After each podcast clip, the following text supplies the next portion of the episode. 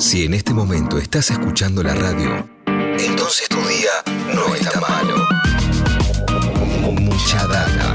Hasta las 11 por Nacional Rock.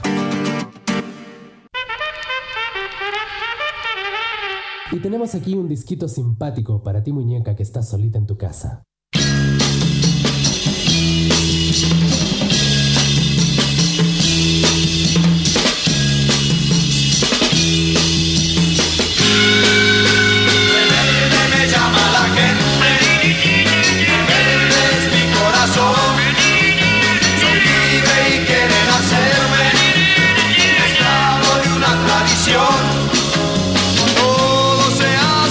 10 de la mañana, 21 minutos.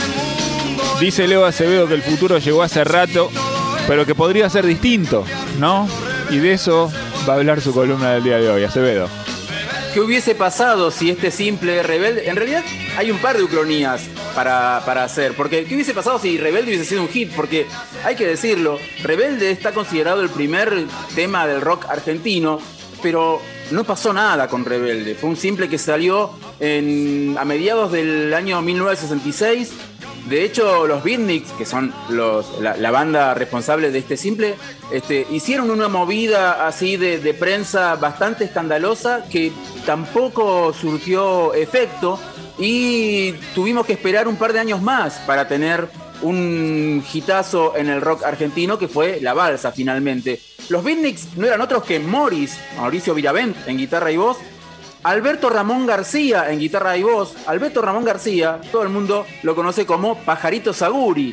Ese era el nombre verdadero de Pajarito Saguri. Javier Martínez en la batería, quien luego finalmente alcanzaría notoriedad y sería pilar del rock argentino, tocando la batería y cantando en Manal. Antonio Pérez Esteves en bajo y Jorge Navarro, un hombre que luego se dedicaría, se dedicaría al jazz en teclados. Los Beatniks se formaron en el verano del 66 en Villa Gesell, en el Juan Sebastián Bar, este bar que era propiedad de Morris, de Mauricio Viravente. Y ellos compusieron juntos, Morris y Pajarito Sauri, esta canción Rebelde. Y para mm, generar una especie de, de- ola de difusión y, de, escandalete alrededor de esta canción, la tocaron en vivo eh, a bordo de un camión por este, el centro de la ciudad de Buenos Aires y se sacaron un par de fotos así medio semidesnudos en una fuente, ahí en el centro también, en una plaza en el centro de la capital. Fotos que fueron publicadas por la revista Así, una de las, uno de los productos de Héctor Ricardo García, el creador del diario Crónica. Este, el simple no fue un éxito. La edición de la revista así fue eh, este, secuestrada por la, por la justicia por este, ser considerada obscena. Recordemos, el año 66, pleno gobierno de Onganía, pleno este, gobierno militar, plena dictadura militar. Los músicos fueron este, presos durante tres días por, este, por esta movida, por estas exhibiciones consideradas obscenas. Y el simple rebelde no, no tuvo mayor difusión y no fue muy exitoso. En el lado B de Rebelde había otra canción que se llamaba No finjas más, que no fue muy escuchada. Si, si ya Rebelde es un tema más bien oculto en- en- o más bien oscuro en la historia del rock argentino, No finjas más es una canción que prácticamente no escuchó nadie. Así que los invito a escucharla ahora y ver qué hubiese pasado si en vez de Rebelde hubiese sido No finjas más el tema de difusión de los, de los beatniks. A ver. Oye, no finjas más. No tienes que fingir. Conmigo puedes ser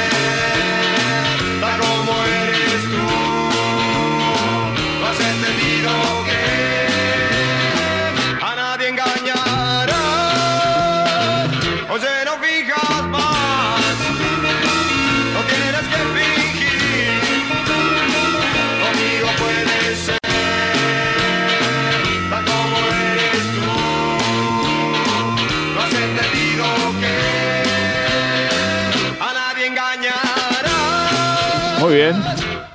No tiene el punch que tiene Rebelde. Si Rebelde, que tenía una, una- impronta así, gitera, digamos, una, una cosa así este, convocante y arengadora, no tuvo, no tuvo el, éxito que se merecía con No Finjas Más me parece que hubiésemos tenido que esperar un par de años más para tener este, un rock argentino como movimiento y, como, y como género como finalmente tenemos. No Finjas Más es, me, acordé cuando lo escuchaba, me acordé de, esta definición que a veces hace el Indio Solari de las canciones del rock argentino que las, las caracteriza como boleros rápidos, ¿no? Son, tienen, tiene, todavía hay una cosa ahí que, que, le falta un poquito de, de rockerismo, algo que Rebelde sí tenía, si bien eh, en, ese momento no se hablaba todavía de rock argentino, se hablaba de música beat. Rebelde es un tema 100% de música beat y No Finjas Más tiene una cosa ahí todavía de canción melodramática que, que, no tiene elementos muy rockeros todavía. Era el año 66, el rock todavía estaba en pañales, los discos de rock del resto del mundo a nosotros nos llegaban con cierto delay, hay que decirlo, eh, porque 66 uno dice es el año de Revolver, pero por ahí este, la, edición de Revolver de los Beatles aquí todavía no había llegado, ah, faltaban, faltaban un montón de, cosas que, para escuchar y, nuestro rock argentino todavía le faltaba un poquito de desarrollo. Decíamos que Javier Martínez, el baterista de los Beatles, después formó Manal y Pajarito Saguri después formó la barra de chocolate y este, después hizo una, una carrera solista que nunca llegó a ser del todo exitosa, un poco también porque Pajarito Saguri nunca fue un tipo interesado por tener el éxito en, ese, en esos términos, ¿no?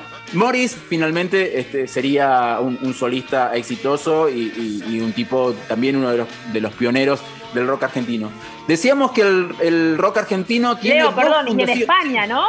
Y en España, sobre todo, este, se exiliaría en España y, de alguna manera le enseñó a los españoles a hacer rock en castellano, porque hasta la llegada de Morris y de Aquelarre también, otra banda que se exilió en, España, hasta la llegada de, los rockeros argentinos, los españoles hacían rock, pero seguían cantándolo en inglés, algo que mm. sucede, sucede actualmente. Muchas bandas del rock español insisten en, cantar en inglés y, son muy pocas, muy pocos los, los, los, ejemplos de rock en español cantado en castellano este, es una decisión que han, tomado los músicos españoles y que este, a nosotros nos parece extraña porque tenemos una larga historia de rock argentino en castellano, pero bueno, a ellos les funciona así por una cuestión de mercado europeo, que supongo que les resultará mucho más sencillo este, hacer giras por el resto de, Europa cantando en inglés que no cantando en castellano. Decíamos que el rock argentino tiene, al igual que la ciudad de Buenos Aires, dos fundaciones. Una primera fundación este, un tanto fallida, este, con Rebelde, eh, este tema que no fue hit de los, de los beatniks. Y una segunda fundación ya este, con, un cierto éxito logrado por Los Gatos y el simple La Balsa, que tenía del otro lado una canción que se llama Ayer No Más y que fue compuesta justamente por Morris con letra de People Lernu.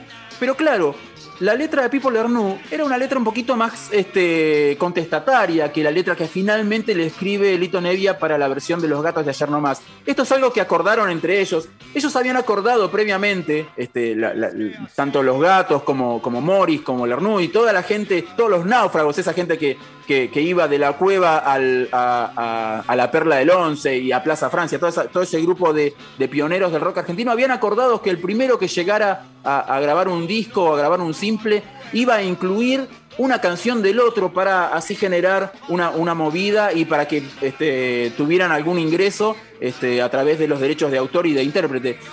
Cuando los gatos consiguen la posibilidad de grabar La Balsa, deciden incluir Ayer No Más en el lado B, pero desde la compañía discográfica les piden que la letra sea cambiada porque les resultaba demasiado contestataria y querían evitar problemas con la censura. Entonces, People, People autoriza a Lito Nevia a que le escriba una nueva letra, una letra un poquito más, otra vez, esto de los boleros rápidos del Indio Solar, y una letra un poquito más este, romántica, por decirlo de una manera.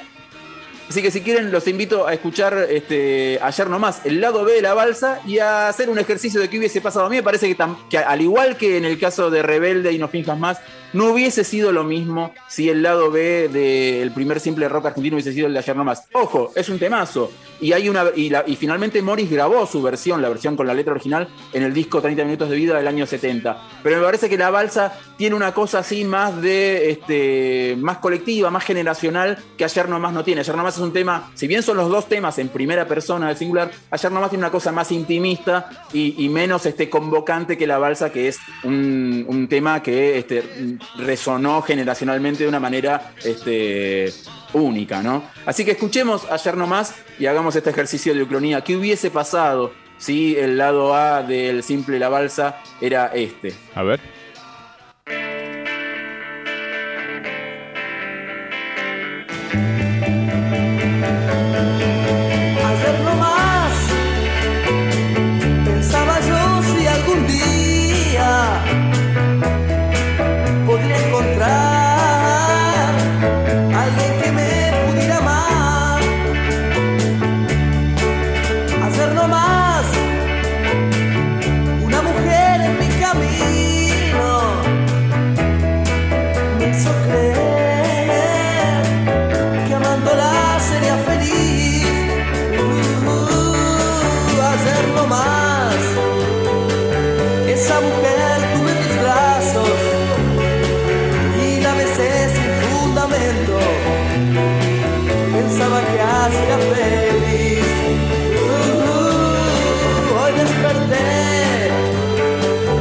三过了